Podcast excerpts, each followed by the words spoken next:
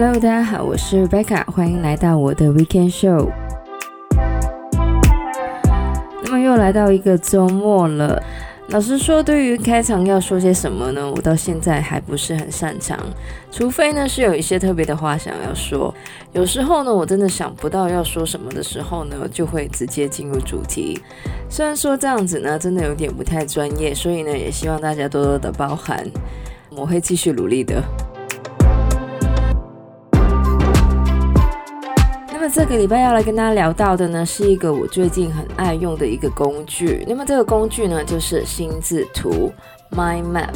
那么这个心智图呢，我想我们在学习或是工作的时候呢，多多少少呢都会有机会接触到。尤其呢是在做一些 brainstorming session 的时候呢，都会在白板上画上这个 Mind Map。那么我以前呢，每次画这个图的时候呢，都觉得没有什么太大的帮助。那么我为什么突然间呢想要用这个心智图呢？其实呢是因为我看了一本关于心智图的书，书名呢叫做《极速解决工作难题的心智图大全》，而作者呢在台湾呢是有这个心智图女王之称的胡雅茹。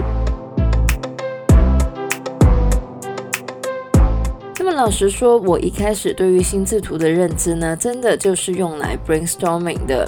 所以呢，当我看到这个这么像 clickbait 的书名的时候呢，是真的非常的怀疑，觉得不就是一个图吗？但是呢，我在看完这一本书之后呢，其实也有看了一些其他关于心智图的资料。我觉得，如果今天大家要学习、要做企划或是要做读书笔记的话呢，心智图真的是一个很好的工具。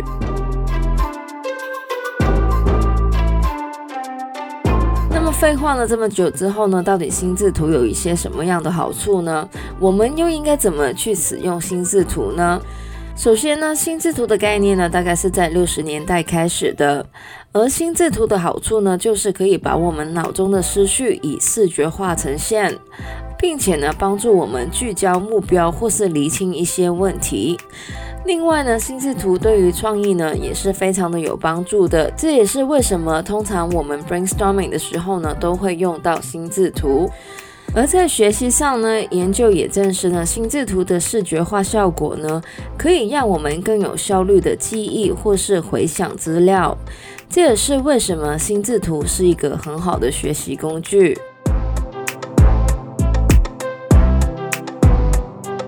总体而言呢，心智图的功能呢，可以分成六个：整理大脑的想法，延伸相关的想法或是资料，聚焦思考和分析，帮助我们找出盲点，优化我们的想法，还有呢，就是洞视我们自己的惯性思考模式。很多的时候，当我们需要开始一个工作或是学习，我们都会有一个固有的模式。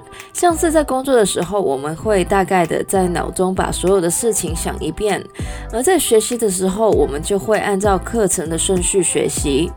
这些方法虽然没有错，但是有时候这些方法很难具体把所有的工作或是资料联系起来。比较像是做一步算一步的做法，而心智图的优点其实就是在于把工作跟工作，或是资料跟资料之间做出一个系统性的联系。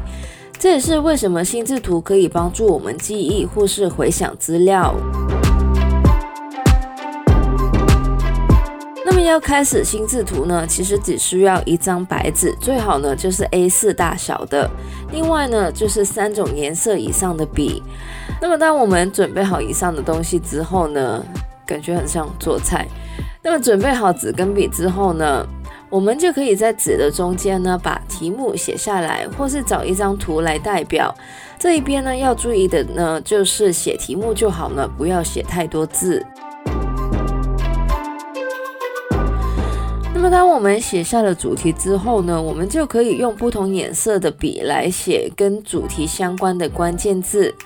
然后呢，再用粗线呢把主题连起来，并且呢，在关键字的旁边呢写下一些次要的关键字。写完一个关键字之后呢，我们就可以以顺时针的方式，用不同的颜色来写不同的关键字。那么，如果大家听完呢也不知道我在讲什么的话呢，我在资讯栏呢其实会放一些就是关于心智图的 YouTube 教学，大家呢也可以参考一下。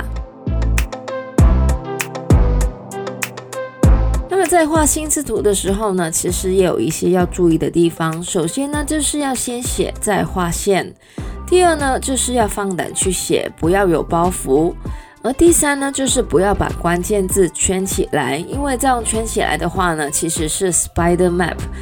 那么在运用上呢，是有一点不太一样的。另外呢，练习呢其实是很重要的，因为过去呢我们都不会用这种方式来思考，所以呢刚开始的时候呢，真的会有一点不太习惯，觉得好像对自己没有什么用。但是呢，跟我们看很多工具书或是增加生产力的书一样，如果不去运用的话呢，其实跟没有看是一样的。所以呢，想要学会运用心智图呢，一定要好好的练习。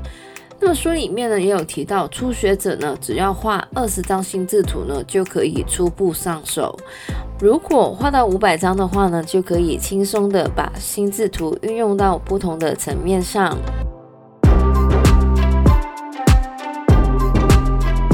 那么书里面呢其实有很多把心智图应用在日常生活的例子，像是写履历、换工作、创业，到日常工作上怎么做工作手册。做 brainstorming，甚至是管理情绪，还有呢，就是做一些生活上的理财、健康管理，还有学习的规划等等。那么对于我来说，我会怎么使用这个 mind map 呢？我大部分呢是用来做一天的工作规划的，就是呢，我会把今天的日子写在中间，然后呢，把我今天要做的事呢写三项出来，因为呢，我通常处理不了四项，然后呢，再把那一项工作相关的东西呢延伸出来。另外呢，我也会用心智图来做 brainstorming，因为呢，我的工作呢。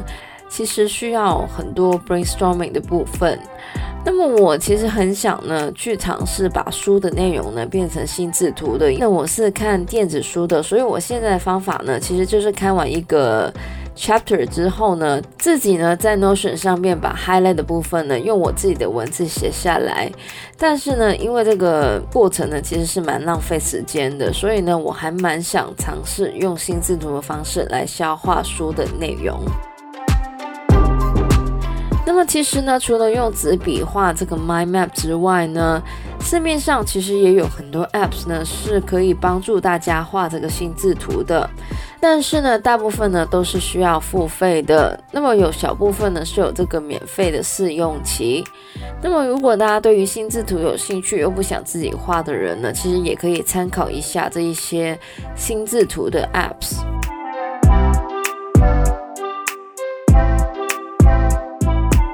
以上呢就是我们这个礼拜的节目内容了。喜欢我们节目的朋友呢，记得在不同 podcast 平台上追踪或是点评我们的节目。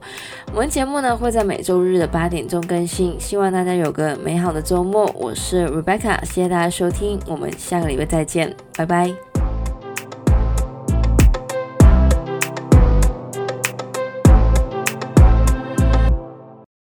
那么我为什么突然间呢会想要用这个心智图？是真的包持着，但是呢，我在看完这一本书之后呢，其实也有看了一些其他关于心智图的。另外呢，心智图呢也对创意非常的有帮助。而第三呢，就是不要把关键字